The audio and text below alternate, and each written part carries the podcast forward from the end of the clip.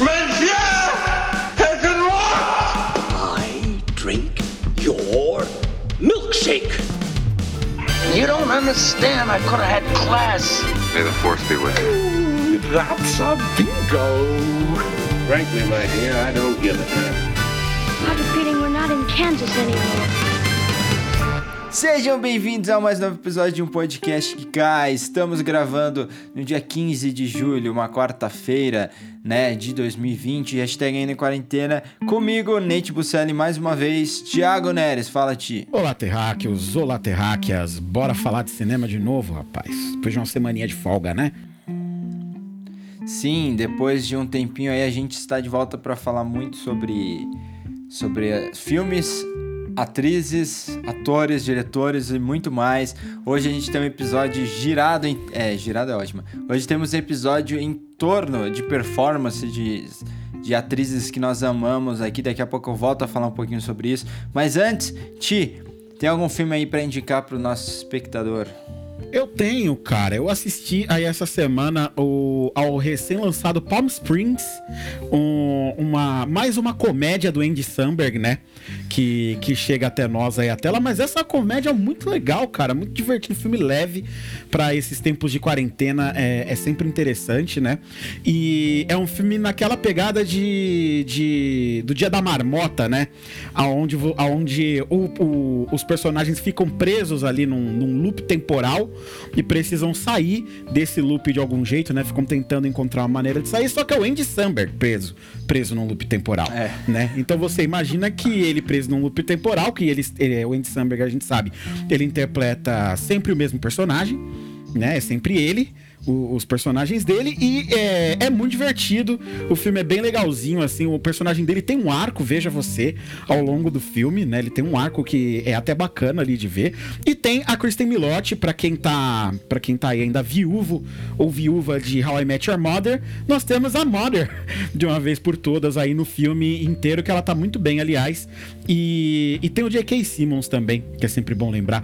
E puta merda, como o J.K. Simmons tem um timing de comédia bom, né, cara? É um negócio inacreditável. Toda cena com ele no filme é marcante. Por mais que ele tenha um papel relativamente pequeno ali no filme, toda cena que ele aparece no filme, ela, ela, ela se destaca, porque ele é um daqueles atores que que, que engolem a tela inteira quando ele tá em cena, né? Então, Palm Springs foi o que eu vi aí essa semana, já está aí é, disponível nas melhores locadoras para você assistir na sua casa. A minha indicação da semana, ou minha. Acho que o meu comentário da semana é um filme que todo mundo viu, né? Então você vai perguntar como é que você está indicando isso? É porque eu gostaria de falar um pouquinho sobre esse filme que eu revi ontem, e que é o Caçadores da Arca Perdida. É, pô, você vai falar de Caçadores, todo mundo conhece, filme de Indiana Jones. Meu, eu esse filme eu assisto sempre, sempre que eu posso, assim que eu tenho vontade, eu assisto. E agora eu tô muito. Eu tô revendo vários filmes do Spielberg, né? Prestando muita atenção na forma como ele trabalha blocking. O que, que é blocking? É a movimentação dos atores e da câmera no mesmo movimento. Na, no mesmo espaço, desculpa. É, e também da como ele contextualiza o espaço nas cenas de ação. Né? E tem algumas coisas que são inacreditáveis. E eu ia indicar que vocês assistam algumas sequências de Caçadores da Arca Perdida sem som. Pra ver como o Spielberg ele constrói a ação. É inacreditável a forma como ele conta a história. Através simplesmente dos planos. O Caçadores é um dos filmes mais visuais do ponto de vista de, de storytelling, né? Que eu vi. Acho que é um filme que o Hitchcock ficaria muito orgulhoso, assim, porque ele, é- por mais que ele pareça simples, na hora que você coloca aquilo, né, no papel do ponto de vista de planejamento, do ponto de vista de concepção, ele é muito complexo, né? Eu, eu escrevi até sobre um- isso um pouquinho ontem no Letterboxd, que parece que é uma que o Spielberg ele é uma criação do John Ford com David Lean, né?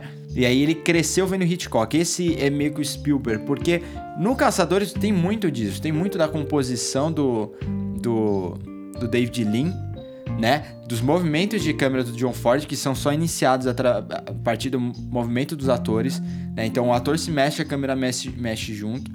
Né? Mas o Spielberg deixa as coisas mais complexas, até porque ele tem uma tecnologia mais ampla, né, para trabalhar. Então, é, e uma coisa que me chama muita atenção, e eu já falei, eu acho que isso aqui, mas é, meu, é inacreditável como ele Ele é um cara extremamente virtuoso, mas nunca a técnica que tá na tela chama atenção para ele. Isso eu sei que parece bobo, mas sempre me assusta, porque você pega caras que nem falou Darren Aronofsky, que é um cara que manja absurdos de narrativa, todo santo filme ele vai chamar atenção para ele. Ele vai falar: "Olha, gente, olha como eu sou o cara. Olha, assiste aquele mãe.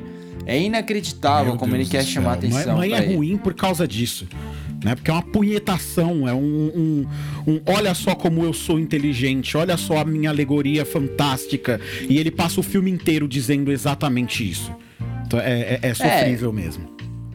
É a mesma coisa que aconteceu com outro cara que é brilhante, é um cineasta assim genial, sabe? Mas que a gente não aguenta mais ver os filmes dele por causa disso, que é o, é o Lars von Trier, né? Pô, você pega os filmes os melhores filmes do Lars von Trier, o Breaking the Waves, o, o Dançando no Escuro, Dogville, é, por mais que eles tenham seus, seus contextos, né? Ele, eles não ficam chamando tanta atenção pro, pro diretor. Agora, desde, sei lá, Anticristo, parece, ele, ele virou, tipo assim, um- todos os filmes dele giram em torno dele, né? Principalmente no último, que é um filme sobre os filmes dele. É um filme sobre ele. É uma grande metáfora sobre ele. Então, é, existem vários cineastas que fazem isso ao longo do tempo. né? Tem cineastas que fazem isso de forma mais pessoal, pessoal que no Fellini fazia. Eu acho que o lance do Fellini não era necessariamente falar quão bom ele era, mas ele queria falar sobre a experiência dele, né? Agora tem os cineastas mesmo a atenção para si. Então isso, isso no Spielberg, é, eu acho que é, é o mais incrível, sabe? Porque ele realmente só coloca, assim, a história diante da gente. É o tudo que importa para ele é história, ele só quer colocar uma luz lá pra gente assistir e fazer e deixar a história é, fluir de uma forma que não seja chata.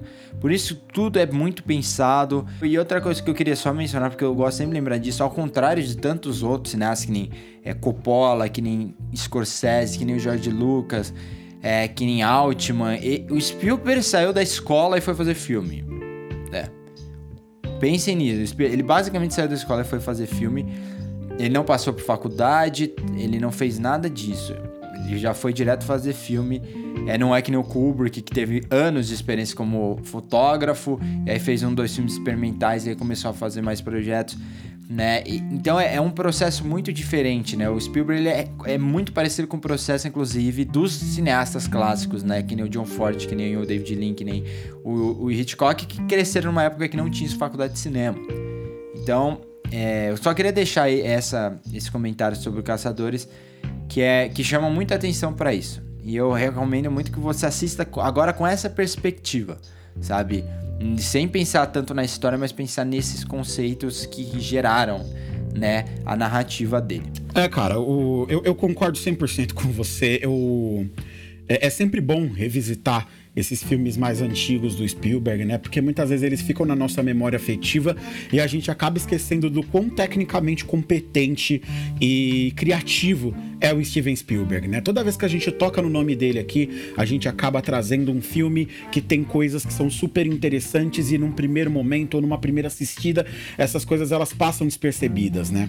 E elas passam despercebidas justamente por isso que você salientou agora, que é esse detalhe de que ele é um cineasta que não fica chamando atenção pra ele. O, tudo ali tá pra narrativa. Parece que ele não fica com uma questão meio egóica né, de querer fazer com que o filme dele tenha uma gigantesca assinatura e que de você sentar e olhar pro filme você fala, nossa, esse filme é do Spielberg, olha só como ele é genial. Não, isso vem de uma outra maneira pra gente, né? Vem com outros detalhes e com uma outra abordagem, até muitas vezes vindas dos filmes dele. Então, é, é muito válido sim. É, rever, é, se um bom filme merece ser visto mais de uma vez, imagine você os filmes do Spielberg, não é mesmo?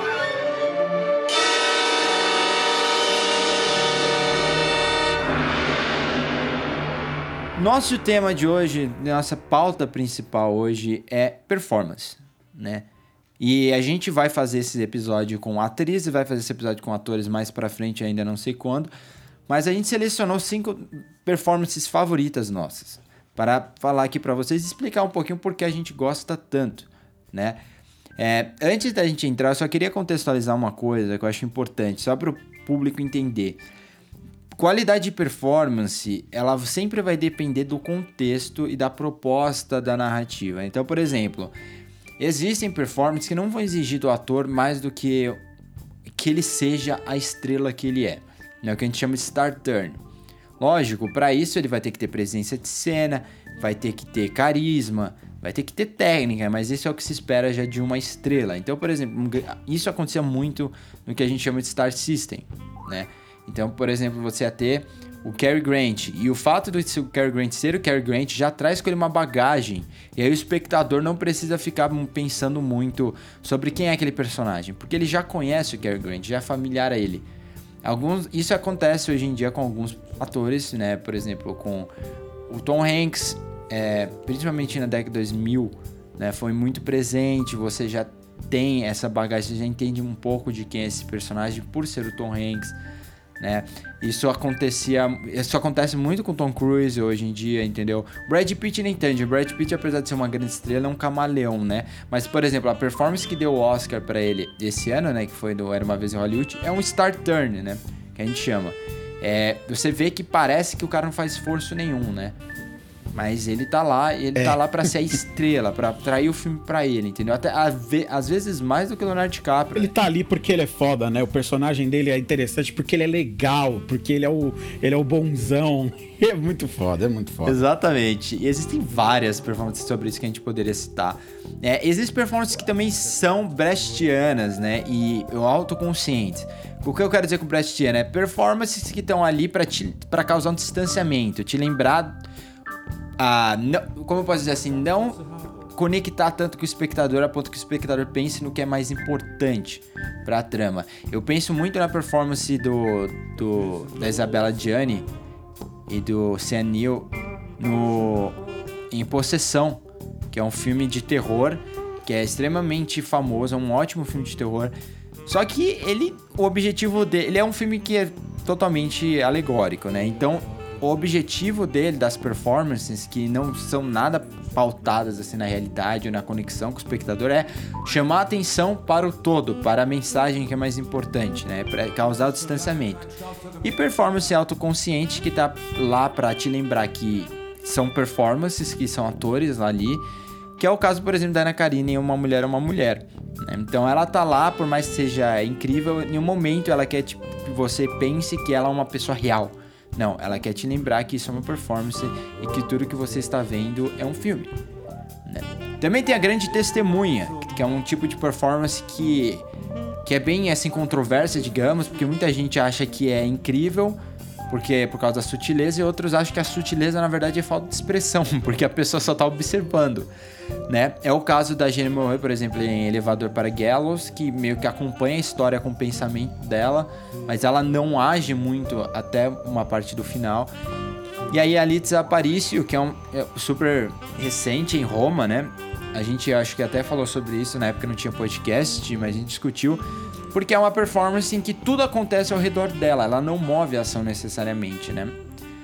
E aí, para terminar, eu só queria citar nesse caso que é a performance reativa, que é pré-motivacional, digamos assim, que é aquela performance do cinema clássico americano antes do Actors Studios, que é explodir lá em Hollywood com atores como Montgomery Clift e por aí vai né? Que é o caso, por exemplo, da Jennifer Jones, é aquela coisa de ação e reação, faça o que eu te falo, você não precisa entender o porquê o personagem faria isso e tudo mais, né? Apesar de ser muito diferente, existem grandes, grandes performances da história que estão dentro desse contexto. Dito isso, dito isso, foi um inferno montar essa lista. E eu tava falando com o Tia antes. Porque a gente não, nunca sabe, assim, acho que escolher os favoritos antes de ter que escolher os favoritos, né? Então. É, Exatamente. Você estabeleceu algum critério? Cara, eu estabeleci alguns. Primeiro, já conhecendo o meu companheiro de podcast, né? Eu sei que muita coisa que vai vir do senhor Nathanael, se não tudo que ele tiver trazido pra, pra gente conversar aqui hoje, vão ser filmes antigos, né? Atuações é, mais relacionadas a uma Hollywood clássica, que eu sei que, já que a gente tá falando de preferido, a preferência dele sempre vai para esse sentido. Então, pra gente expandir a, a discussão e falar de coisas um pouco mais recentes, que vocês também que acompanham o podcast já sabem, é, é é onde eu me encaixo melhor, né? O Nathanael é o cara da história do cinema, o cara que assistiu as coisas mais antigas, e eu acabo, acabo tendo uma familiaridade maior com as coisas mais recentes, né? E então eu, de, eu decidi que eu ia trazer filmes de 2000 pra cá virtualmente assim é, para poder, poder trazer a discussão para os nossos tempos um pouco mais atuais, né? E vou acabar mencionando um ou outro filme antigo, né? Quando a gente falar da atriz especificamente, mas é, só 2000 para frente, então, nos filmes, é, como eu usei como critério. E o meu segundo critério também foi para a gente poder falar de mais coisas, não repetir atrizes. Né? Então eu escolhi ali, é, eu escolhi as minhas atrizes é, favoritas, né? As atrizes que eu queria comentar e que tinha coisas para poder trazer e que, eu, e que eu achava que tinham grandes atuações, né? Dos anos 2000 para cá. E aí depois eu tive o trabalho de garimpar e descobrir ali no meio e decidir, né, na verdade, quais eram as performances favoritas minhas dessas atrizes dentro, é, dentro desse período delas. E aí, meu amigo, aí é difícil. Aí realmente fica complicado para todos nós. Era para separar cinco performances. Eu tenho dez performances aqui na minha frente. Felizmente não é uma lista, então eu posso simplesmente ir falando da forma, da, da forma que for mais conveniente, é. É, porque a gente não vai elencar aqui o melhor ou pior. A gente só vai comentar o porquê que a gente acha todas elas tão interessantes e tão fabulosas, né? Então, tenho aqui. Eu vou decidindo o que entra e o que sai conforme a gente for gravando. É, eu eu, também, cara. Eu acho que eu, te, eu selecionei 25 performances. Daí, mas é, eu não tenho. É. e eu aqui chateado com as minhas 10. é. Eu selecionei 25 e, tipo, lógico que tem algumas repetições. E aí eu tentei escolher performances para as 5 que não, que não repetiriam. O único critério que eu realmente tentei separar é preferência, assim, minha história um pouco com aquele filme, com a performance, de qualidade, porque é, as coisas podem se cruzar. Então, isso eu quero deixar claro o começo. Pelo menos a minha lista, eu não vou estar necessariamente discutindo qual é a melhor performance, sabe? É, e, mas eu vou estar pensando nas minhas favoritas e por que eu gosto tanto dessa performance. Isso às vezes tem muito do filme, né? Muita relação com o filme. Mas é, é, difícil mesmo, porque eu queria falar de tantas, tantas e tantas e tantas. Isso, inclusive, a discussão, eu quis fazer esse programa justamente por causa disso, porque eu comecei a pensar em performances e que eu gostava e que eu não sabia necessariamente explicar o porquê eu gostava tanto. Aí você tem que pensar nisso. Mas, assim, eu só queria dizer que infelizmente, e é muito infelizmente que eu digo isso, é, eu, só, eu só coloquei uma performance da Ingrid Bergman. Por quê? Por isso foi tipo. Por, a Ingrid Bergman é, é, é uma atriz que eu realmente eu não consigo explicar, eu só consigo reagir a ela né? e, e nas minhas menções honrosas, eu, eu, é, assim, na minha seleção de filmes da Ingrid Bergman tem cinco performances dela. Ela é atriz com, ela é a única, eu acho que é a única atriz que tem mais de um filme, inclusive. Que eu botei Você não logo consegue cinco. escolher uma atuação da Ingrid Bergman? Então, é, é, exato, eu não consigo escolher uma atuação da Ingrid Bergman. Então, ah, por... então, Vamos até começar, vamos já começar? A gente já tá falando Vamos começar por ela, já é, começa vamos já por ela. chutando a porta. Exatamente. É, eu fiquei numa briga gigantesca entre pro meu quinto lugar entre três performances que eu amo muito. A Liv Uma em Vergonha, do Bergman. A Vivian Lee, O Vento Levou. Que para mim, inclusive, voltando no lance de qualidade e tudo mais, eu acho que provavelmente é a maior performance da história do cinema. Isso é uma discussão para outro dia que a gente pode até trazer se você for pensar em tudo que. na construção da personagem e tudo mais. E aí eu tinha cinco performances da Ingrid Bergman, né? Tinha Ingrid Bergman em Viagem a, a Viagem à Itália, na verdade, que é o filme do Rossellini. Em Europa 51, que é outro filme do Rossellini. Ela em. Ela com Hitchcock em Interlúdio, né? Notorious. Ela com o, o George Cukor em Gaslight. Ela com Bergman também, né? Em Sonata de Outono e ela com Michael Curtiz em Casablanca. Então eu separei, na verdade, seis performances, eu contei errado. E eu não consegui escolher uma, né? Porque eu gosto muito de todas, mas acabou que não, não tinha como, né? Um dos meus filmes favoritos de todos os tempos. Acabou que eu selecionei Casablanca. É, é o que eu ia falar agora, porque Assim, é, é, ela tem filmes incríveis. A gente sabe que a gente tá falando de uma das maiores atrizes de todos os tempos. É uma das atrizes mais relevantes de todos os tempos no cinema, né? Porque ela, é, ela vai ser, não vou dizer copiada, mas ela vai ser referência para todo mundo depois dela, né, no quesito atuação. É, mas, cara, para mim, é, é, eu, eu, eu, escolho com facilidade. Para mim, não é uma escolha difícil. Porque Casablanca, para mim, é muito icônico. É muito icônico. É, é, é uma, é de uma dimensão, para mim, que tá muito além dos outros filmes dela, sabe?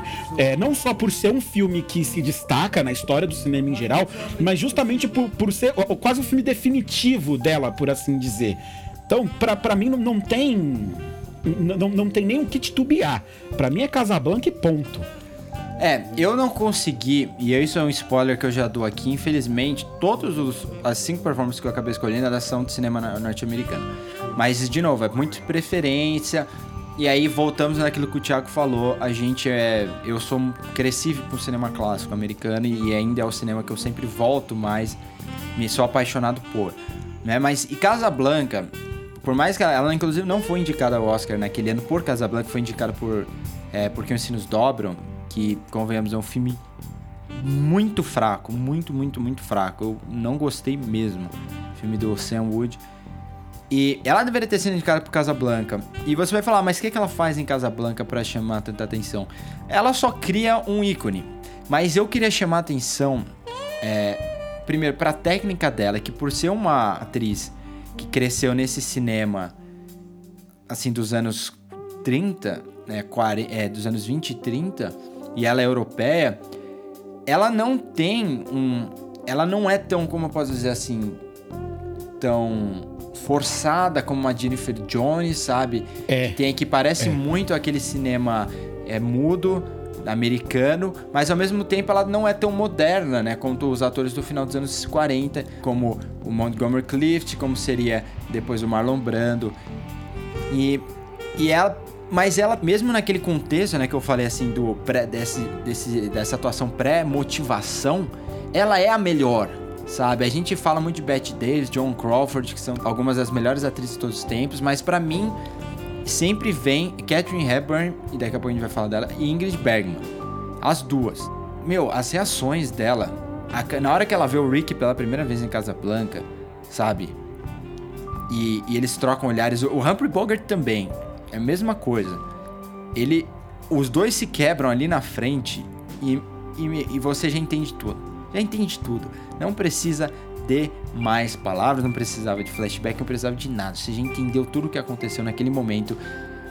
E é isso. Ao longo da carreira dela, ela se adaptou a essa evolução também, né? Isso que é muito interessante. Muitos atores ficam presos à, à técnica deles, ao aprendizado de, de atuação deles antigo, mas na verdade, né, quanto mais a atuação foi evoluindo, eles foram crescendo junto, né? Por isso que é legal assistir ela no Sonata de Outono, que é um filme que ela contra, contracena com a Liv Ullmann, né? E de, e, o filme eu acho que é de 76 ou 77. E assim como, por exemplo, é legal ver o Lourenço Olivier contracenar com Michael Caine em 1973 no... É 73 ou 70? É um desses anos no Sleuth, por exemplo. Porque esses caras, os grandes mesmos da história, eles nunca ficam para trás. Eles nunca vão ficar para trás. É, é o tempo, na verdade, que se adapta a eles, né? É meio que isso, é muito maluco. Cara, a primeira performance que eu quero comentar aqui é de uma atriz que, que segue né, na, na esteira da, da, da, Ingrid Bergman, que é basicamente a atriz mais, a atriz mais premiada por, por Hollywood até hoje, né? Atriz com o maior número de Oscars guardados em sua estante. E eu acho que é seguro dizer que é a atriz mais famosa da, gera, é, da minha geração, né? Eu cresci assistindo filmes com ela, as pessoas assistem os filmes dela até hoje e ela é muito relevante como um todo, que é a senhora Meryl Streep. É, e aí, escolher uma performance dela foi muito difícil. Eu fiquei entre dois filmes específicos, né? Um que quase fura a proposta de trazer é, filmes mais à frente, é, filme à frente de, do ano 2000, né? Porque eu gosto muito da performance dela em Kramer vs Kramer, que só que é, é, uma performance dela que ela é muito, é, ela é muito bem executada, é como praticamente tudo que a Meryl Streep faz, aonde ela sabe os momentos aonde ela precisa ser contida e os momentos aonde ela precisa de uma atuação um tom acima, é, mostrando já uma uma capacidade técnica mesmo de atuação muito grande dela, é, ainda lá em 79, mas eu acabei optando no fim das contas por Diabo Veste Prada, é, que é, eu sei que é inclusive a sua atuação favorita dela, né, Nathan? Sim. E eu acabei optando por Diabo Veste Prada pra, é, também para manter os filmes à frente de 2000, mas porque eu acho que é um papel onde é, o papel que ela desempenha ali como Miranda Prinsley, que a gente é, as pessoas sabem o nome da personagem. Né? É, é, é, esse é o, é, é a gente falou da atuação icônica da Ingrid Bergman em Casablanca. Aqui a gente tem uma coisa muito parecida. É, ela constrói um ícone também. Né? Ela constrói uma personagem dentro desse filme que ela vai ser icônica para todo mundo que assiste filme e que vai ser comentado anos e anos depois pelas pessoas. Né? As pessoas vão se lembrar mais da atuação dela do que da atuação da Anne Hathaway, no fim, que é a protagonista do filme, no fim das contas, né? E ela interpreta uma chefe editorial de uma revista de moda que é muito conceituada e ela é a, a cabeça dessa, dessa empresa, é, dessa revista, no fim das contas, né? E uma simples análise dela é capaz de fazer com que ateliês inteiros queimem todas as suas produções e comecem a fazer as roupas tudo de novo, por causa do quão importante, do quão influente ela é dentro da indústria da moda, né? E é, ocupando esse lugar dessa mulher poderosa, dessa mulher implacável e dessa mulher com é, exigente com todos à sua volta, que exige de todo mundo uma perfeição que foi exigida dela também a vida inteira, de certa forma, ela consegue criar uma personagem que é única. Né? Ela consegue trazer ali, é, num primeiro momento, uma personagem que parece uma vilã clássica, né? Depois, conforme o filme vai avançando, você vê que ela não é vilã, ela é antagonista no máximo. Aí ela vai deixando de ser antagonista. E aí, de repente, ela começa a virar aliada da protagonista. E, e você começa a conhecer cada vez mais daquela personagem. E ela vai se desmontando ao longo do filme. Né? Tão, e, isso tudo se passa não só pela história, não só por aquilo que é contado do filme e aquilo que é fala, mas vai também da atuação e da forma como ela consegue levar essa personagem até o ponto onde ocorre uma quebra no filme e você vê essa personagem exposta ali com toda com, com as principais feridas dela expostas para todo mundo e você vê que toda aquela ferocidade dela naquele momento ela é um animal ferido e acuado assim. E, e tudo isso passa pela atuação da Meryl Streep passa pela qualidade dela dentro do filme, passa pela sutileza dela nos momentos que ela tem que ser sutil, passa por simples olhares e carões, né, que ela faz o filme inteiro, muitas vezes sem dar uma linha, passa pelo, pelo trabalho corporal dela de entrar numa sala é, andando na velocidade certinha e arremessar um casaco em cima de uma mesa. E essa cena falar mais do que qualquer diálogo que poderia ser colocado ali sabe? É, e tudo isso, mas assim, sem sombra de dúvidas, passa pela qualidade dela como atriz e pelo, pela capacidade que ela tem de ir mudando, não de um filme para o outro, no, no papel dela, mas ir mudando a maneira como ela atua dentro do próprio personagem ao longo do filme. Isso exige muita qualidade, exige uma atriz muito técnica, exige uma atriz com um talento ímpar que justifique ela ter essa quantidade de estatuetas na, na estante dela, né? Então, o, no fim das contas, o, o, meu, o meu primeiro filme é Diabo Veste Prada. É, eu, o lance que sempre me chama a atenção no Meryl Streep é que poucas atrizes na história, e eu, talvez ela seja a melhor dentro desse quesito, é, é a versatilidade, né? É, meu, ela faz tudo, tudo. Até quando ela faz personagem coadjuvante, ela está em tudo, né? Então, é inacreditável. Eu gosto muito dessa sequência, né, da Meryl Streep fazendo comédias. Porque eu, eu acho que. Eu já vou até fazer, tipo, a, pegar essa ponta e trazer para meu para minha outra performance que eu vou falar, que porque assim, comédia é muito difícil. Dependendo do filme é mais difícil que qualquer drama, porque você tem que ter um timing muito bom, né? Você não pode rir, você tem que entregar tudo com perfeição.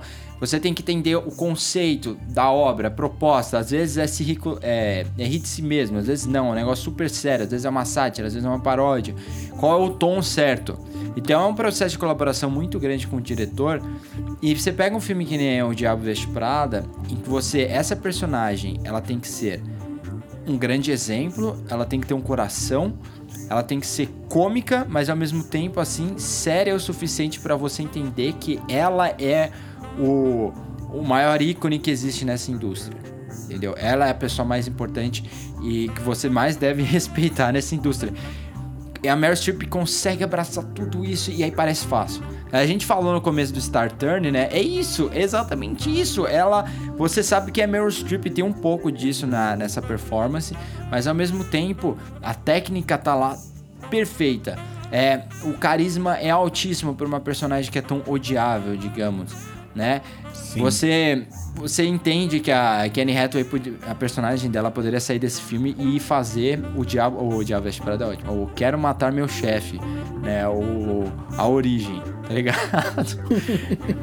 em, que, em que ela combina de matar porque a Miranda Priestley, Priestley é, é louca, sabe? Mas você entende o que a personagem teve que fazer pra chegar naquele ponto. É, é, é, é minha performance favorita por causa disso. Eu gosto dessas camadas, desses desafios que são colocados na frente da Meryl Streep.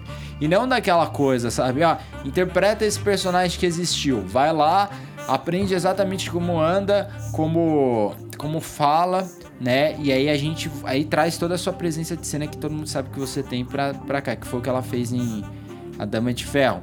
Outra performance que eu gosto dela, que também é de comédia, é Julia, é Julie Julia, né, em que ela interpreta a Julia Child, que era uma personalidade da TV que uma cozinheira, né, que tinha umas receitas muito particulares que ela ela mostrava assim no seu programa de TV.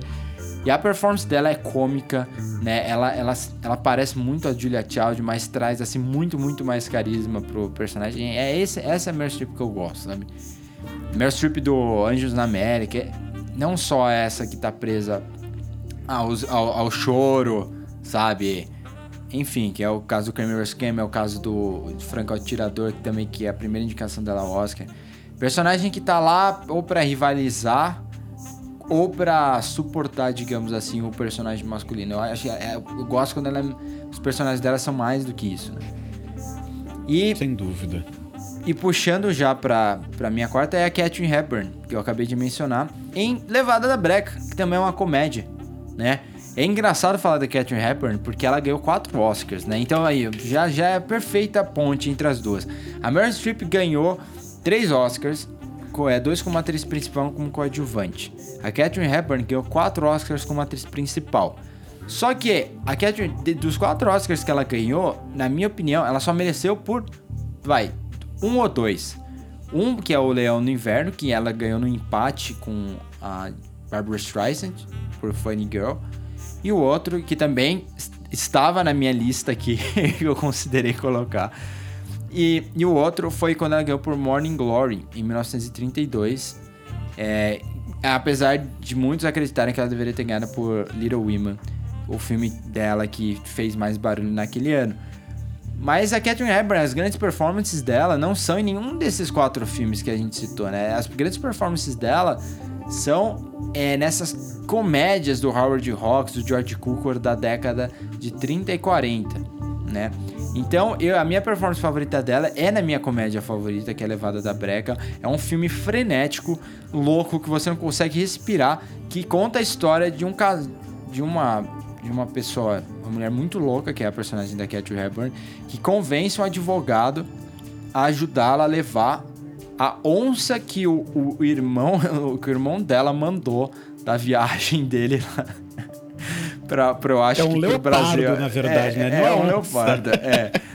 Que manda, ele manda assim, que, foi encomendado na verdade pela mãe dela e ela não sabe, e aí ela leva pra casa e aí ela convence esse advogado aí junto e aí vira uma grande confusão. É um gênero bem específico de filme que é o screwball comedy, é aquele é o tipo de comédia em que todo mundo é meio atrapalhado e que por falta da comunicação todo mundo acaba envolvido em grandes confusões. É um dos meus gêneros favoritos inclusive. E E aí, é, a, a presença de cena dela é sensacional, o timing cômico é inacreditável, a química dela com o Cary Grant é perfeita do começo ao fim. Os dois têm muita química, eles fizeram alguns filmes juntos. E, meu, é como a gente tava falando, assim, o é magnético, sabe? É magnético você olhar para aquela atriz e tudo que tá acontecendo e você não consegue mover seu rosto para longe. Ela chama atenção para si com a com a, sendo a estrela que ela é, mas meu, os personagens dela são sempre com personalidade forte. E isso é muito importante é, ser enaltecido no cinema é, da, da Hollywood clássica, né? Com as personagens femininas. É, a gente tá falando de um filme de 38, né? 38, Pra- exato. Tendo, tendo uma personagem desse tipo. É realmente uma coisa que chama muita atenção. É, eu, eu- falando só rapidamente de Levada da Breca como um todo, é, a gente já falou do filme aqui algumas vezes, né? Que a gente já falou de comédias, você já trouxe Levada da Breca mais de uma vez pra cá. Mas é sempre bom salientar que muita gente não viu. É um filme de 38, é uma comédia de 1938. As pessoas geralmente passam direto por isso. Gente, esse é um dos melhores filmes que você pode mostrar pra alguém pra iniciar ele em filmes da Hollywood clássica. Sim. Ah, eu não vi, não, não, não gosto muito de filme preto e branco. Puta, comédia de 38 não deve ser legal. Põe. Põe. É o que o Nathanael falou. O filme é frenético. O filme não para. É, é, é, é, é- é uma bola de neve de, de, de merda, né? Que eles vão se envolvendo ali cada vez mais. A situação ela vai piorando e ela vai piorando tão rápido. E quando você vê, você já está rindo há uma hora. E o filme, e o, e o filme não tá. e o filme tá, tá na metade ali. E É. você tá rindo ainda. E, e- e o filme é curto, na verdade, né? Tem pouco mais de uma hora, de uma hora e meia. Uma hora e quarenta, é bem acho. É, é uma hora e quarenta de filme, o filme é pequenininho. Então é ideal pra você começar. Se você que escuta a gente aí, você não tá acostumado com esse tipo de filme, você não tem um conhecimento bom de Hollywood clássica, você quer ver, quer, quer ter um lugar pra poder iniciar, pra você poder começar a assistir esses filmes mais antigos e sem ter um, sem ser o vento levou, pra você passar quatro horas sentado numa cadeira, é, vendo uma história que vai de, na- de- do nada a lugar algum. vai Ah, Levada da. Breca. Isso foi, é, isso foi uma blasfêmia, mas é, é é exatamente o que te falou. Você tem que ver, por exemplo, você quer começar a Hollywood clássica, você tem que assistir. Né, você tem com certeza assistir um western, você tem que assistir um screwball comedy, você tem que assistir um épico, você tem que assistir um noir, né? E você tem que assistir um melodrama, pra mim. Eu acho que se esses cinco gêneros você tem que assistir um- esses filmes. E aí, no caso de screwball comedy, perfeito. A melhor indicação é Levada da Breca. E, e- e aí tem a Catherine Hepburn e o Cary Grant também. Inclusive eu falei que ele é advogado, na verdade não, ele é um paleontólogo. Né? Não sei de onde eu tirei advogado, mas é isso. Ele é um paleontólogo e aí vira uma grande confusão porque ele tá com um osso também de dinossauro. É, meu, é, é bobo no ponto de vista. é, Se você. Um filme desse ser lançado hoje, o pessoal vai falar que é muito bobo e tudo mais. É, não Porém, é simples, né? É um filme muito simples. É. Mas em Mas- 38 não era, 38 não tinha tanto filme assim. Exato. Pra gente chegar hoje e falar que isso é bobo, é porque lá atrás eles fizeram muito disso, né? Então, é, é, é um dos grandes filmes, assim. Eu, eu amo de coração e o- é o Howard Hawks, assim, puxando o limite, sabe? E ele, ele, ele fez muito disso com algumas comédias nessa época. Trabalhou muito com Cary Grant, inclusive. Mas fica aí a recomendação. E aí, Ti, qual a sua próxima? Ai, rapaz, vamos lá. Agora a gente começa a escolher aqui já com, com muito cuidado. É, enquanto eu tava escolhendo os filmes que eu queria falar, é, e, e as atrizes e tudo mais, eu tive uma dificuldade em algumas atrizes de, de desviar do mesmo diretor. Né? Porque às vezes acabava aparecendo ali o mesmo diretor, porque, na minha opinião, no- no- nos anos mais recentes, né? Acho que da década de 80 em diante, tem um diretor que se destaca muito quando o assunto é dirigir mulheres. Né, que ele é, parece que um diretor que sabe dirigir mulher com mais qualidade do que os outros. Eu tô falando do senhor Woody Allen. É, eu, eu acho que ele eu acho que ele tem uma sensibilidade apesar de todos os problemas que a gente já tratou várias vezes aqui no podcast que o Woody Allen tem na vida dele e no cinema dele que a gente enfrenta problemas é, o Woody Allen ele tem ele tem um tino diferente cara ele consegue tirar das atrizes que trabalham com ele atuações que estão para além daquilo que elas geralmente costumam fazer Sim. e então o filme que eu o filme e a atuação que eu vou trazer aqui o filme é Blue Jasmine e a Ah. atuação é a atuação da Kate Blanchett. É incrível. É, é, é incrível, pra mim é a melhor atuação da vida dela. E na no melhor filme recente do Woody Allen, assim, mas di- di- disparado, assim. Disparado o melhor filme recente do Woody Allen. Eu, eu sei que, que você gosta de Café Society, mas pelo amor de Deus. Ah, não, não dá pra Blue- comparar. Blue Jasmine não, não. É, é anos luz à frente. É, conta a história dessa. De uma garota suburbana, né? Que conhece um cara rico, casa com esse cara rico, vive uma vida de luxo, uma vida maravilhosa, uma vida incrível por alguns anos, até que o marido dela é preso, porque ele era um puta de um pilantra. ele é preso e aí ela, ela, ela é obrigada a largar aquela vida dela de socialite em Nova York e voltar a morar com a irmã dela em São Francisco. E cara, que filme incrível! Que atuação maravilhosa. Ela vai assim. É, primeiro que existem duas personagens no filme e uma perso é, existem duas personagens opostas, que é a do começo do filme, a do final, e, e- e você vê essas duas a per- primeira personagem sendo desconstruída até você chegar lá no final, aonde ela se torna uma coisa quase completamente diferente. É, e, e todo esse processo do filme, é, como eu falei, é, a é- é uma atuação parecida até, não no tipo da personagem, mas nas técnicas utilizadas, né, com aquilo que eu falei antes da Meryl Streep em Diabo Veste Prada, mas aqui ela é a personagem principal. Então você acompanha esse caminho dela, dela tendo que lidar com a vida dela mudando completamente, ela louca pra fugir daquele lugar, querendo voltar pra vida dela, que ela é, querendo voltar a ser aquela socialite de Nova York e, e lidando cada vez mais com a impossibilidade disso, né? O, ela tem um elenco de apoio incrível ao lado dela. Eu chamo de elenco de apoio porque o filme é ela mesma.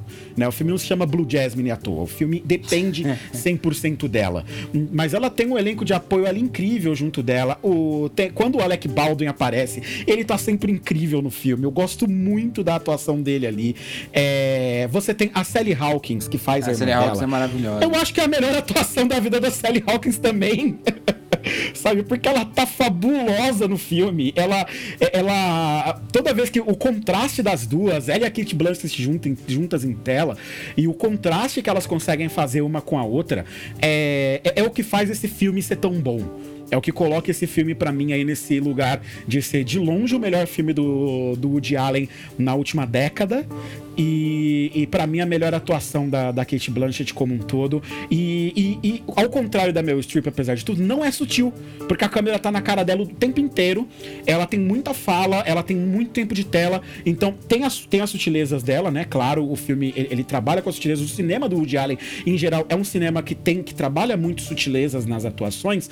Mas eu acho que não é um filme tão sutil, justamente porque o filme depende muito dela e ela fica, é, ela fica o tempo inteiro é, cercada pelas câmeras enquanto você vê essa personagem sendo desconstruída, é, conforme os acontecimentos na vida dela e na vida da irmã dela vão avançando ao longo do filme, né?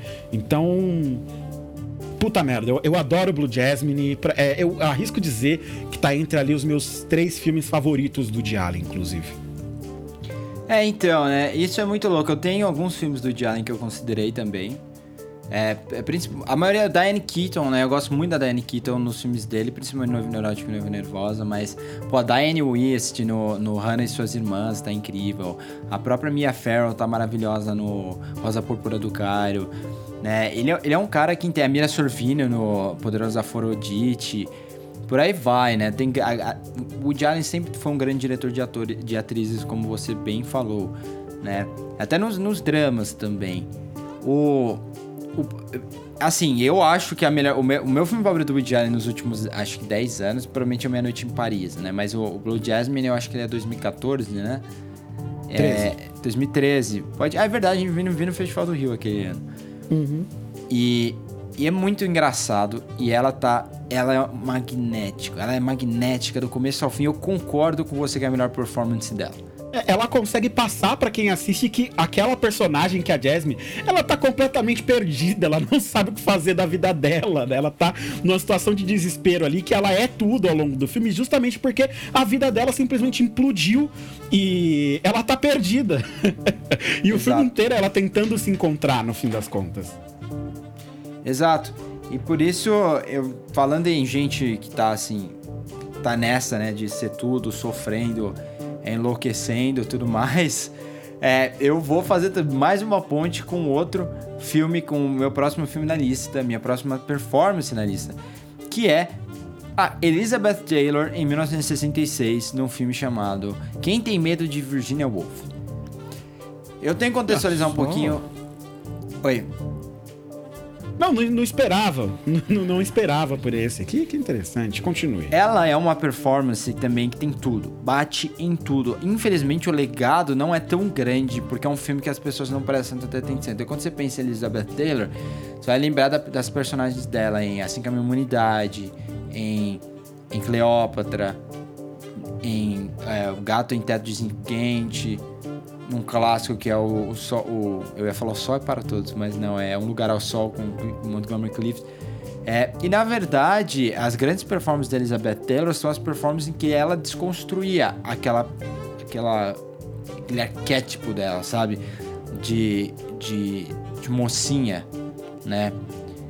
E, e nesse filme é incrível, porque se você fala pensar qual com, o melhor conjunto de quatro performances, assim, num filme, pra mim só tem duas opções. É o Bra- Marlon Brando, Cole Malden, Kim Hunter e Vivian Lee numa rua chamada Pecado, ou é o elenco desse filme. É, são quatro atores, do começo ao fim. É, os dois protagonistas, que é ela e o Richard Burton, e um casal que começa a dar aula na mesma universidade em que o personagem Richard Burton dá, que vem visitá-los depois da festa. E, meu, é daí em diante eles começam a expor suas inseguranças, eles começam, eles bebem muito, né? Então vai ficando cada vez pior. Mas o, o, o filme, ele, ele apresenta mais ou menos o que é um jogo, né? Entre o casal principal. E ele conversa sobre as relações, sobre todo. Relação não, sobre a bagagem desse casal ao longo de tantos anos de relacionamento, de uma forma extremamente criativa. De uma forma que eles não precisam em momento algum falar exatamente o que aconteceu. Então, é uma das. É um dos filmes que eu mais gosto de assistir por causa disso. Toda vez que você assiste, tem uma coisa nova pra prestar atenção. E ela é tudo. Ela é tudo. O Richard Burton tá incrível também, tá incrível, mas é Elizabeth Taylor que, que engole esse filme, sabe? Ela, ela tem aquela transformação física, né? Ela engordou bastante, né? Não, pare, não parece nada aquela mesma atriz, né? Que há pouco tempo havia ganhado o Oscar por é, qual... Agora esqueci o nome do filme. Enfim, ela tinha ganhado o Oscar um pouco antes por um filme que ela interpreta, se não me engano, uma prostituta. E aí, ela, esse foi o segundo Oscar em 66 e esse é incontestável. Tipo, é aquela performance que não tem o que falar. É tipo a Kate Blanchett mesmo no, no, no Blue Jasmine, que é. Você pensa na década, qual é a- a- a- quais são as performances que você tem certeza que não tem como contestar enquanto a Oscar? Você vai falar da Blue Jasmine, da Kate Blanchett. É, na década de 60, a mesma coisa com essa performance da Elizabeth Taylor. É inacreditável. Eu posso ficar falando aqui, mas minha recomendação é que você assista, porque, meu, tem é exatamente tudo. Tem o carisma dela tá lá, tem aquela coisa da diva, sabe, ainda que ela representou por tanto tempo. Tem a técnica, toda a fala que essa mulher assim joga é, é incrível. E sabe quem me lembra muito Elizabeth Taylor nessa fase dela? Me lembra muito a Scarlett Johansson. Porque aqui a gente fala há muito tempo, né? Que a Scarlett Johansson é uma baita atriz, ela é super carismática, ela tem a técnica, né? Ela tem presença em cena. É, e o pessoal não consegue ver ela fora dos, dos personagens que ela representou antes, né? no começo da carreira. E, e eu acho que é muito isso da Elizabeth Taylor também, né? Como eu falei antes, né? Ela teve que se desgrudar daqueles personagens para que as pessoas começassem a prestar atenção nela. E, e eu espero que a Scarlett também esteja, assim, no, no, no futuro, uma performance tão poderosa quanto a da Elizabeth Taylor nesse filme. E assim, ao contrário do que muita gente pensa, ela não chora no filme o tempo todo, né? Não fica, ela praticamente não chora no filme. Ela não fica gritando o tempo todo. Então tem momentos assim de sutileza, tem momentos que tem que ser extravagante mesmo. É, é sem dúvida uma das performances mais completas que eu já vi. E na minha opinião, uma das maiores performances da história do cinema. Essa é uma da, daquelas que eu vou vai estar sempre na minha lista. Ah, quais são os grandes assim? Né? Eu tenho que citar essa. Eu confesso que eu não esperava Virginia Woolf. Eu esperava Elizabeth Taylor, sem sombra de dúvida. Eu esperava que você fosse trazer algum filme dela, mas não esperava que fosse ser Virginia Woolf. É, eu gosto muito do filme, inclusive foi referência para um, um, roteiro de um curta-metragem já que eu escrevi, que tem muito, mas muita, mas muita coisa desse filme. É, justamente por ser um, um filme onde você tem uma personagem que. É, é, que ela, ela vai ela vai modificando o, o, o, curso da narrativa como um todo, né? Junto, junto com a atuação dela e você vê é, essas sutilezas todas, elas são usadas para construir os personagens ao longo do filme, para que você chegue nos pontos onde você tem as quebras dos personagens, né? Aonde você tem, é, onde você tem o, o, o, o grito, onde você tem o choro, aonde você tem as revelações de tudo aquilo que ao longo da noite inteira vai, vai sendo construído como tensão e, e uma tensão puramente dramática, né? Puramente daqueles personagens e não de uma trama é, maluca que tá correndo por trás. Então, entendo, entendo muito a sua colocação é, e, e, e, acho que vai ser uma coisa recorrente, né? E é até bom a gente avisar aí quem nos escuta que tanto eu quanto você nós temos uma predileção por atuações que são mais sutis, né? Por atuações que trazem personagens que estão mais contidos, que só é, que só extravasam seus sentimentos ali no momento certo e que ao longo do filme eles vão caminhando ali de uma maneira um pouco mais é, cuidadosa, por assim dizer. Então, Sim. entendo muito bem a sua escolha. É, posso puxar meu próximo aqui, Natan? Pode, claro. Tá, tá ficando cada vez mais difícil aqui. É, eu, eu, já vi, já que eu vou deixar a atriz que eu gosto muito de fora. É, mas eu vou, eu, eu, vou acabar focando mais na, no quesito atuação mesmo e, e, como que eu acho que essas atuações conversam bem com, comigo e por que elas se tornaram minhas favoritas. Meu próximo, é, minha próxima atuação é a atuação de uma atriz que, pasme você, eu não gosto muito. Eu não gosto muito dessa atriz. Eu não gosto muito dos filmes que essa atriz fez, mas neste filme eu acho que aconteceu o que a gente chama de uma tempestade perfeita, né? Tudo caminhou para fazer com que nesse filme tudo acontecesse de um jeito legal. E aí ela acabou entregando o que para mim é de longe a, mas assim, anos luz, a atuação, a melhor atuação da carreira dela. Eu tô falando da Kristen Dunst. E por falar da Kristen Dunst, eu acho que já, você já consegue adivinhar qual é o filme, né, Nathan? Sim, melancolia, só pode ser, né? Só pode ser melancolia. Sabe qual é a minha performance favorita da Kirsten Dunst, por sinal?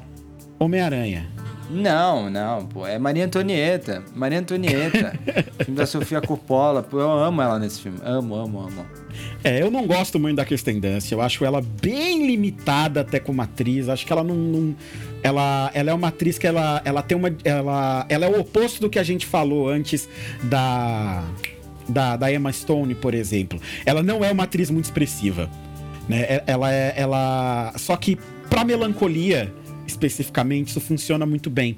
É, Melancolia é um filme do Lars von Trier de, de 2011, né? Não sei se, se todos que nos escutam aí viram, é um filme que às vezes acaba passando mais em, mais em branco para as pessoas, mas ela interpreta um, uma personagem que sofre justamente de melancolia, que é um estado de, de depressão que uma pessoa com que uma pessoa pode alcançar que é, tem um nome diferente justamente porque ultrapassa, né, os limites ali da depressão, aonde praticamente tudo para a pessoa perde o sentido. É, a pessoa ela para de sentir praticamente todos os prazeres possíveis da vida de uma certa maneira e, e essa, esse sentimento de, de, de, completa, de completa apatia ele vai tão longe, mas tão longe, mas tão longe que a pessoa ela perde até mesmo aquela característica do depressivo que muitas vezes faz com que o depressivo ele tenda a ser um suicida porque a pessoa ela perde até mesmo esse ímpeto de, de botar a própria vida em risco. As coisas todas perdem o sentido e a vida se torna algo completamente trágico, né? Vira, vira uma tragédia sem fim. E é um, é um, um dos transtornos psicológicos como um todo mais difíceis de serem explicados e de serem retratados para as pessoas como um todo. E, e esse filme, usando de algumas alegorias e de uma atuação profundamente inspirada da parte dela, consegue fazer isso de um jeito que eu nunca vi um outro filme fazer. É, Melancolia, para mim, tá entre os melhores filmes do Lars. É, tá ali para mim top 3 também do Lars von Trier com relativa facilidade. E o, o casting dela aqui colocar ela para fazer esse papel no fim das contas foi uma decisão muito acertada que tal que se fosse eu como diretor eu provavelmente não teria tido né? Eu provavelmente não teria feito essa mesma escolha, teria acabado apostando numa atriz que eu, que eu tenho um, um, uma afeição maior, né? Que para mim é uma atriz que seja mais carismática. Mas o que funciona aqui em Melancolia é justamente a falta de carisma dela, no fim das contas. Porque você vê todos os outros personagens orbitando ao redor da personagem dela, que é uma personagem que fala pouco, expressa pouco, age pouco ao longo do filme e todos os personagens ao redor dela estão profundamente preocupados com, com ela o tempo inteiro e, e, procurando saber dela. Então o filme gira em torno dela de uma maneira é, de uma maneira muito muito clara, mas a personagem em si ela é quase uma espectadora de tudo que está acontecendo. E, e, eu acho isso tão bem aplicado ali, isso é tão bem colocado que me impressiona e foi uma grande e grata surpresa para mim é, assistir Melancolia e essa a atuação dela ficou grudada na minha cabeça e fez com que o, o grande parte do preconceito que eu tinha com ela, não era um preconceito, né? eu realmente não gosto muito do, dos trabalhos que ela fez, mas fez com que a resistência que eu tinha contra a, a Kristen Dunst ela se dissolvesse um pouco e eu passasse a olhar com, com, com olhos mais caridosos para as atuações dela, porque em Melancolia eu tenho que dar o braço a torcer, ela tá muito bem a ponto de fazer uma das minhas atuações favoritas. É, eu gosto muito de Melancolia também, acho que é um dos melhores filmes do Lars, apesar que é um filme que te deixa mal, né? O pessoal sempre fala muito do. do. do. Dançando no Escuro como o filme, assim, que mais te deixa para baixo do Lars von Trier, mas eu, eu gosto muito de assistir Dançando no Escuro, porque tem toda aquela questão musical.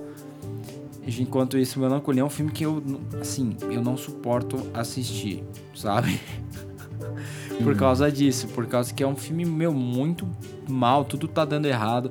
E é legal que a segunda parte do filme, digamos assim, né, quem, quem toma a frente, né, basicamente quem se torna-se um protagonista é, é a Charlotte Gainsbourg, que por sinal tem grandes performances assim dela mesma ao longo da carreira. O Lars hum. é um uhum. outro, né? Que é um cara meio problemático, mas é um excelente diretor de atores. Sim, excelente. Todo mundo que trabalha com ele entrega grandes performances. É, das atrizes já teve Nicole Kidman. E ele só trabalha também com ator picudo, né? Ele não, não, não pega gente fraca para fazer os filmes dele. Não. É, hoje em dia ele pode, né? É, o último filme dele que, ele, que o elenco não esteve, digamos assim, à altura. Não é nem a altura, né? Eu acho que a protagonista não esteve à altura. Foi a Bryce Dallas Howard, né? Com Manderley. Só que Manderley, é, naquela época, pelo menos, a Bryce Dallas Howard era meio como uma estrela em ascensão, né? A filha do Ron Howard já tinha aparecido em com o Shyamalan em A Vila, meio que chamando a atenção de todo mundo. E aí ela deu uma sumida agora, mas naquela época, pô, ascensão total. É, ele, é um baita, ele é um baita diretor. Nesse ponto, sim, a gente não gosta de um monte de coisa dele, como ele chama. A gente acabou de falar dele, né? Mas quando é para dirigir os seus atores, ele sempre faz um trabalho excelente. E, e agora não tem como fazer uma ponte, né? Agora não tem. Não tem coisa tão triste para fazer uma ponte aqui para para outra performance minha aqui, a penúltima. Eu deixei minha favorita por última. É, meu, não tem como eu deixar para trás. O Thiago deveria imaginar que em algum momento ia ter alguma performance de West Side Story. E é neste momento. é.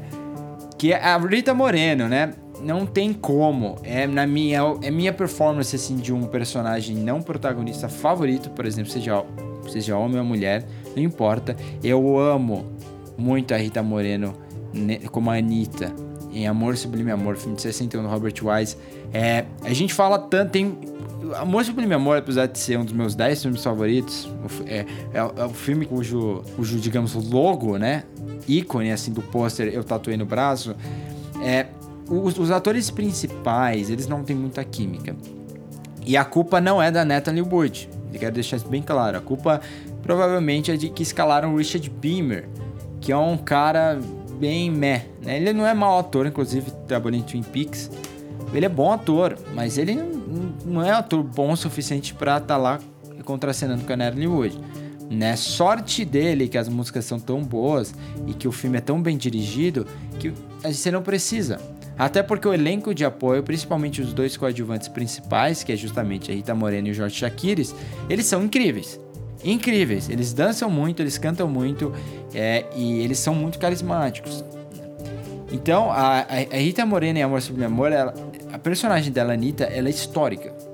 Né? Ela é histórica. É uma das personagens mais icônicas da história do cinema.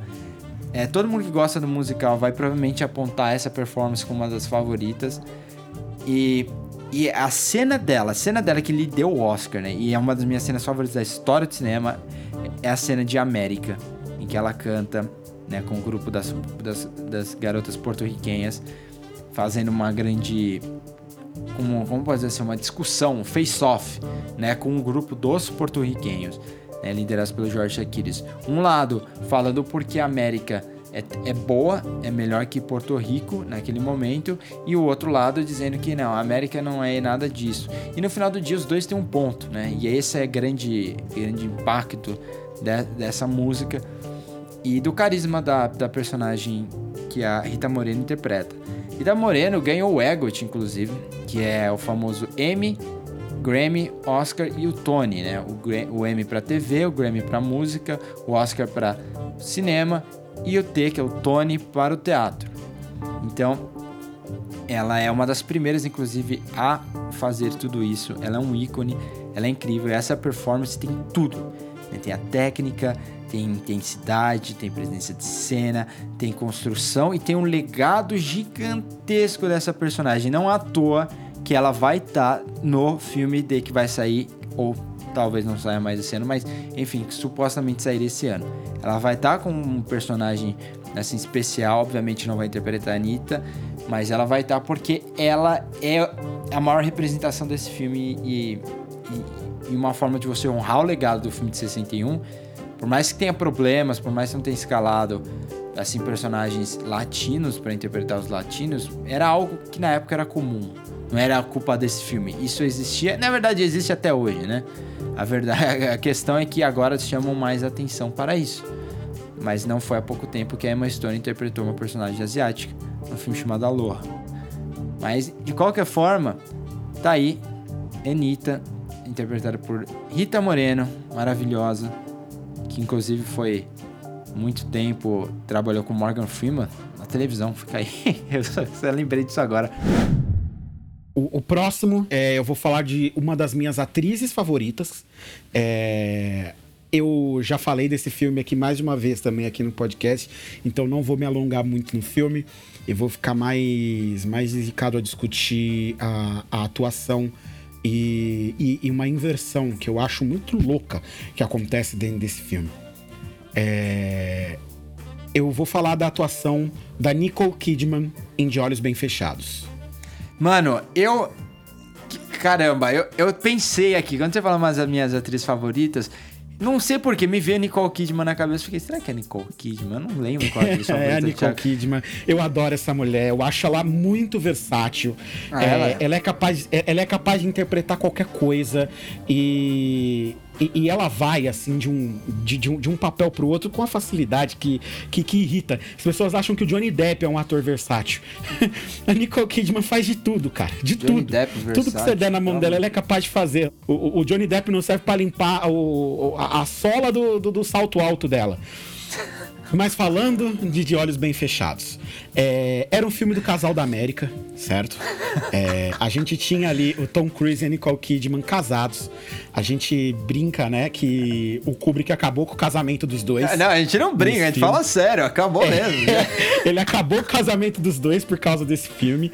É, o filme é um thriller psicológico puro, centrado nesses dois personagens que se envolvem numa trama meio macabra ali de, é, de, de, uma, de uma sociedade meio sexual ali secreta, um negócio meio doido. E cara, a, a Nicole Kidman, ela, ela é, nesse filme, é, ela tá com uma aura, mas ela consegue pôr uma aura em tela que e- ela consegue ser sedutora, ela consegue ser ameaçadora e ela consegue ser vulnerável no meio de tudo isso. Como é possível você ser, você parecer ameaçador e vulnerável ao mesmo tempo?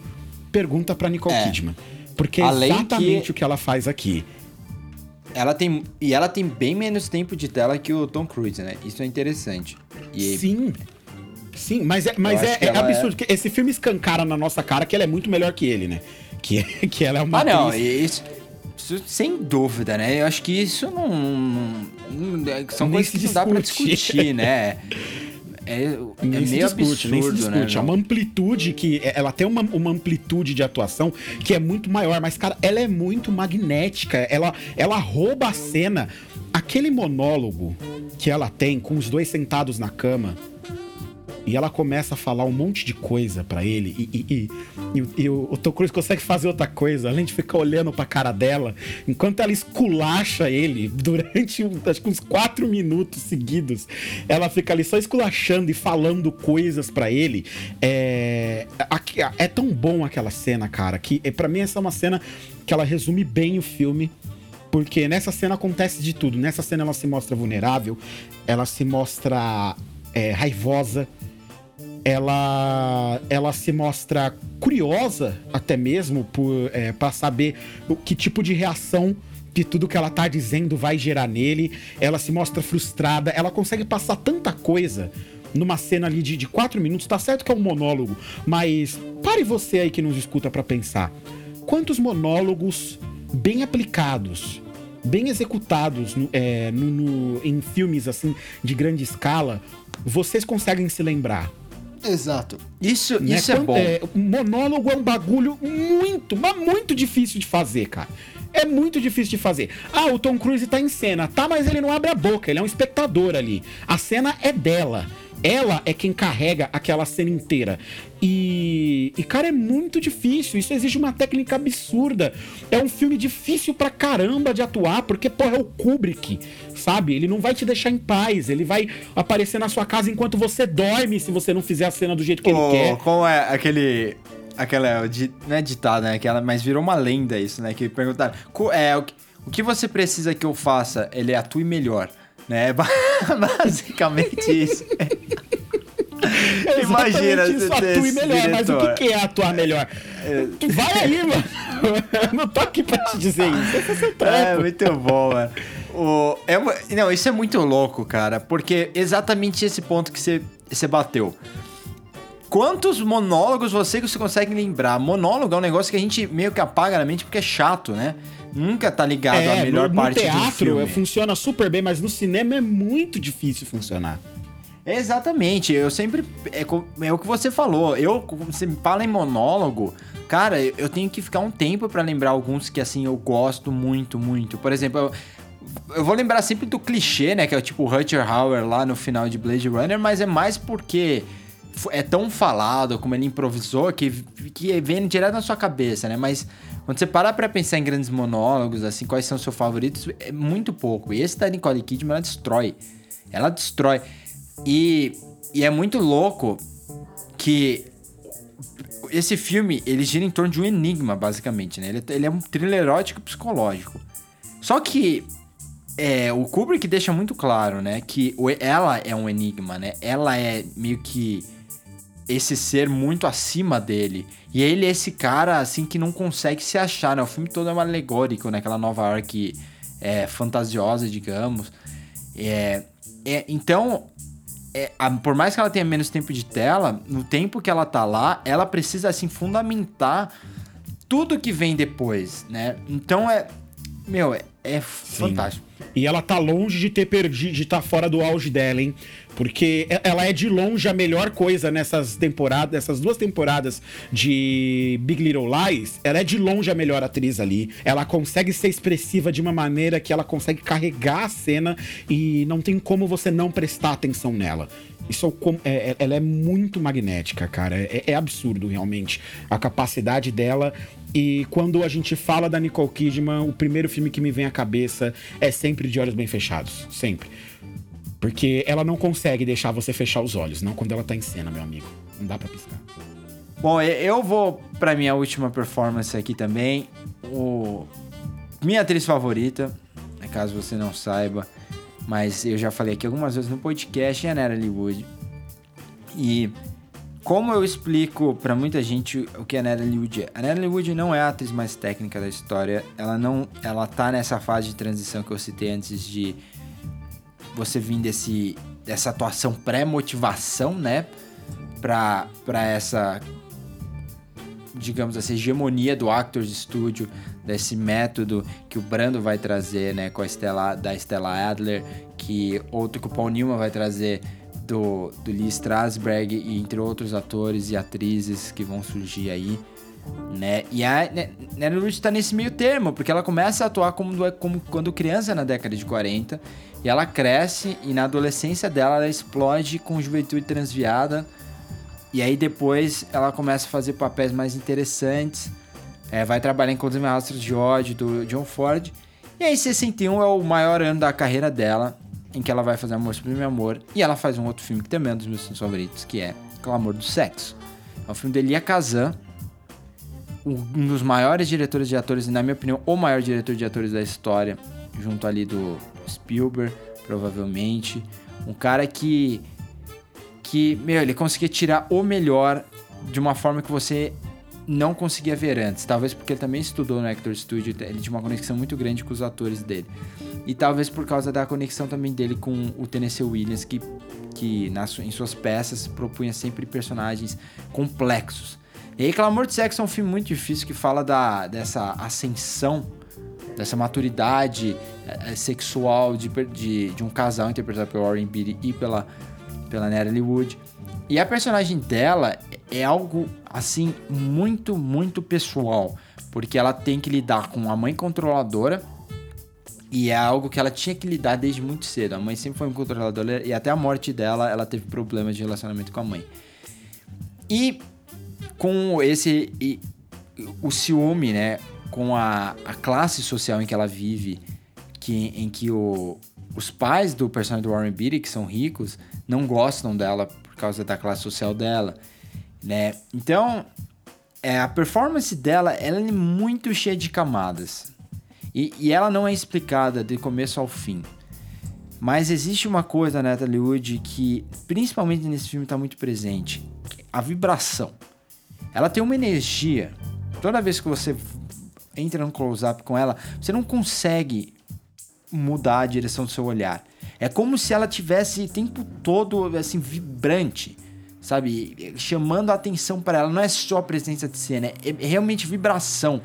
A forma como ela olha, como ela encara, por exemplo, o pai dela no final, quando ela vai embora, que ela decide que se casou, tem um arco bem trágico, é um filme bem forte. Um dos melhores filmes assim do Elia Kazan, filme extremamente maduro para ele como diretor. E do começo ao fim, ela tem que traçar um caminho entre uma jovem lá de seu, com seus 15, 16 anos do high school para essa mulher, essa maturidade em meio aos costumes da época, a problemática que se existia gigantesca e também em meio a um cinema que ainda não estava preparado para contar essas histórias. Então é uma atuação que quando eu quero procurar um adjetivo, eu só consigo pensar em transcendental. Para mim é isso. Ela atravessa algumas barreiras, tanto daquele tempo quanto dos costumes. Nessa performance especificamente, é essa a gesticulação dela, né? A forma como ela se esforçava para passar um sentimento faz muito sentido. Faz muito sentido porque a personagem está passando por isso também né? É quase uma evolução da personagem dela do Juventude Transviada, né? Então, meu, eu eu amo e por mais que eu entenda que não é a melhor performance que eu já vi, eu não tenho como olhar para outro lado e, e, e, falar que não é minha performance favorita por parte de uma atriz. Não tem como, não tem. É a minha atriz favorita na performance que eu acho que ela nasceu para assim para entregar. Tanto que ela acabou não sendo indicada ao Oscar pelo Amor Sublime Amor, mas foi indicada também por esse filme. Que, meu Deus, assistam, viu, gente? É um filme um pouco difícil de achar, é. Mas vale muito a pena. Mas eu tenho que dizer que eu já sabia que ia vir, porque quando você falou de Amor Sublime Amor e não falou da Natalie Wood, eu falei, tá, se ele não vai gastar agora, ele vai gastar depois. É, que em algum momento vai vir. Se ele não vai declarar pela enésima vez o amor dele por Maria, significa que ele vai declarar de algum outro jeito. E, e- dito e feito, né? Eu queria contar um negócio aqui. Isso é pessoal, mas eu, eu já me apaixonei. Apaixonei aquelas, né? Apaixonei, não apaixonar de verdade, né? Mas ficar super, assim, gostar de alguém porque a pessoa apareceu com a Natalie Wood. Só esse é um nível. sabe? Que surpresa, né? Que surpresa. surpresa, E aí, Na- um, comentário rápido aqui, então, só pra gente passar dessa parte de uma vez por todas. Como é que você se sente em relação ao remake de West Side Story que tá vindo aí? E o que, que você acha da, da Rachel Zegler como, como Maria? Então, cara, é, é muito louco, porque por um, de um lado, você tem a- o fato de que a Natalie Wood, ela é, ela é, ela é basicamente russa, né? Os pais deles, dela são russos mesmo, não é só a descendência, eles são russos. E, e ela tava interpretando uma porto-riquenha, né? Então, tipo, isso é meio absurdo, mas como eu falei, era, é da época. Na época você buscava a primeira Sim. estrela, né? Porque, como o Ti já falou várias vezes aqui, Studio System, você precisa do grande nome, e aí você adapta pro que tiver lá. Só que, então o Spielberg vai trazer isso pros dias de hoje. Só que o, Amor Sublime Amor, assim como o filme, ele é muito moderno. E tudo que é muito moderno para naquela época, meio que hoje é ultrapassado, né? Hoje a gente olha os filmes clássicos, eles meio que voltam à moda, né? Porque eles são mais assim, eles são parte do que da fundamentação do que é cinema, do, do cinema que a gente assiste hoje. O cinema moderno quebrou muito com isso. E o Amor Sublime Amor, ele nasce dentro de, um, de uma coreografia moderna, dentro de uma abordagem moderna para o musical. Então, o que as danças que você vão ver, as, as lutas que estão lá, elas são dançadas e o filme é um grande balé. Então, para o público de hoje que está acostumado com esse realismo, sabe, com essa coisa que seja extremamente fiel ao que se vê no- na, na rua, na realidade, ele realmente tem esse tem essa quebra no primeiro momento, sabe? De não comprar o filme por causa disso. Lógico, quem tá envolvido, investido com a parte artística, vai amar Amor Sublime Amor. Todo mundo que tá envolvido com essa parte, seja do, de arte, figurino, fotografia, to- adora Amor Sublime Amor. Por causa disso. Então, tem esse balanço. Eu acho que o Spielberg vai trazer isso de volta. Eu acho que o Spielberg vai trazer uma certa brutalidade e uma coisa muito real eu acho que o filme daquela época não tinha porque ele não quer ser isso, ele é um balé. Eu acho que o Spielberg vai tentar fazer dele algo mais político, como todo santo filme do Spielberg acaba sendo um pouco político. A Rachel Zegler dizem que canta muito, ela tem descendência latina, então vai cair muito bem no, no- personagem. E na real, eu não me preocupo com ela, porque o Spielberg, como eu- meu, o Spielberg, do ponto de vista de casting, ele é provavelmente o melhor que já apareceu, né? Por- veja os filmes do Spielberg, o casting de todo mundo, não só dos atores principais, o casting de figurante, vê como o cara é perfeito pro papel que tá fazendo. Perfeito. Você não questiona, sabe? A lista de Schindler, ridículo, sabe? Mas eu me preocupo com Ansel Elgort. Por quê? Porque eu acho que ele não é tão carismático. eu acho que a gente corre o mesmo risco de, de acontecer o que aconteceu em 61, que é tipo, você tem um- um- uma grande atriz, e aí o cara que faz o Tony é meio. É, sabe? Não tem, os dois não tem muita química. Eu acho que química vai ter, mas eu, eu não consigo gostar muito dele. Mas na verdade, fora isso, assim, o grande, a grande dificuldade do filme vai ser superar os atores que eu citei, o Jorge Sakiris e a, e a, e a Rita Moreno. Esses daí, como você vai conseguir fazer um Bernardo e a Anitta melhor, eu não faço ideia. Não tenho, não tenho sugestão, não imagino como o Spielberg vai conduzir isso. Mas uma coisa eu tenho certeza, meu amigo.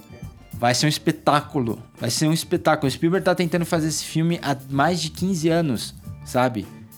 O Spielberg, quando ele tá mais de 10 anos pra tentar fazer um filme, não vai ser menos do que incrível, sabe? Não vai ser menos do que incrível. Eu acho que a gente vai ver alguns movimentos de câmera mais inacreditáveis, algumas das coreografias mais incríveis da, assim, da história dos musicais. Isso eu fico animado.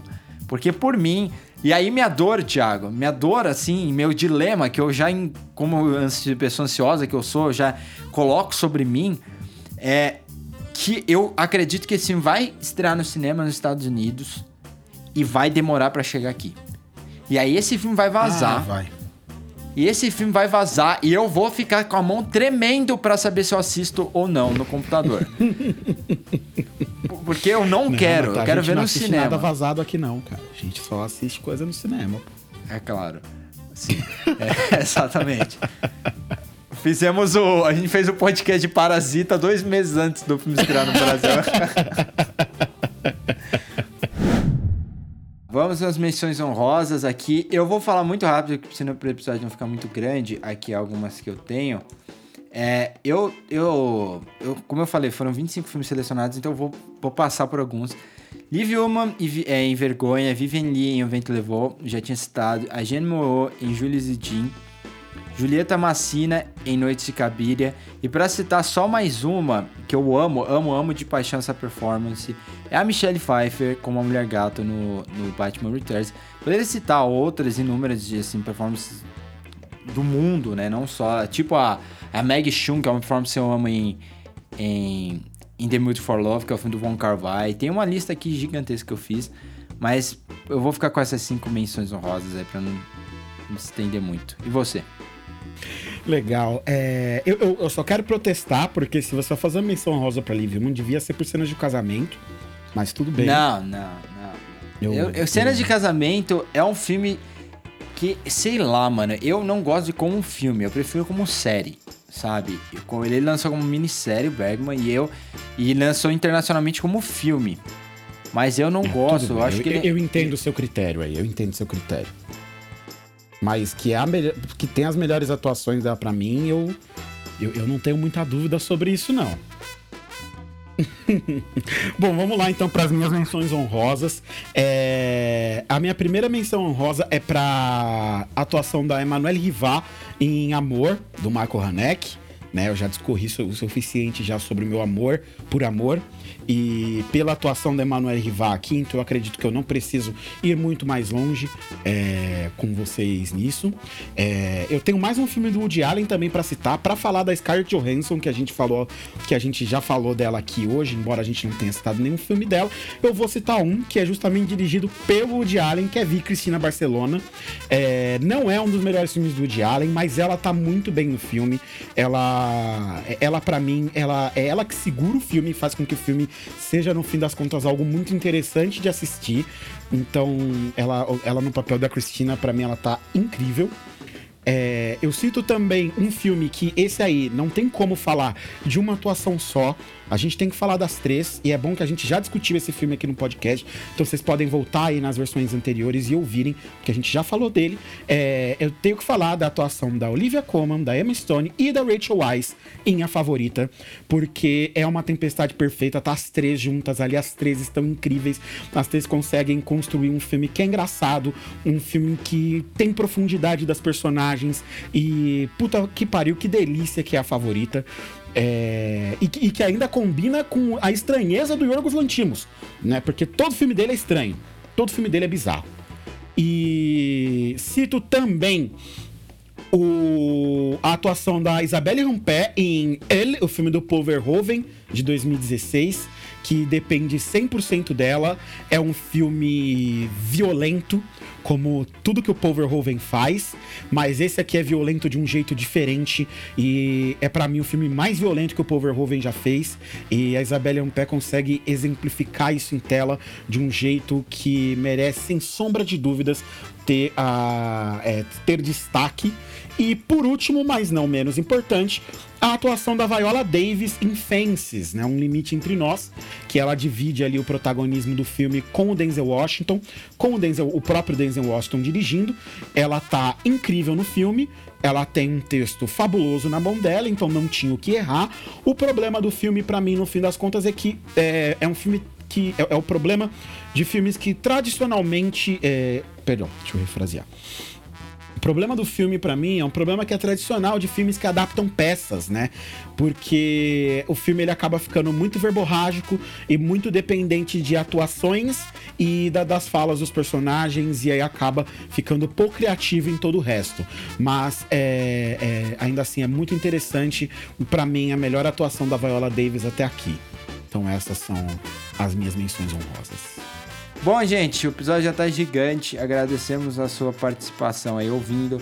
Não deixe de ta- também deixar as, as suas performances favoritas nos comentários dos nossos posts nas redes sociais, arroba podcast que cai. E procura a gente por lá também, arroba Sieverts, arroba Thiago. Ti, muito obrigado e até semana que vem. Valeu, Nate. Valeu, pessoal. Ah, até semana que vem.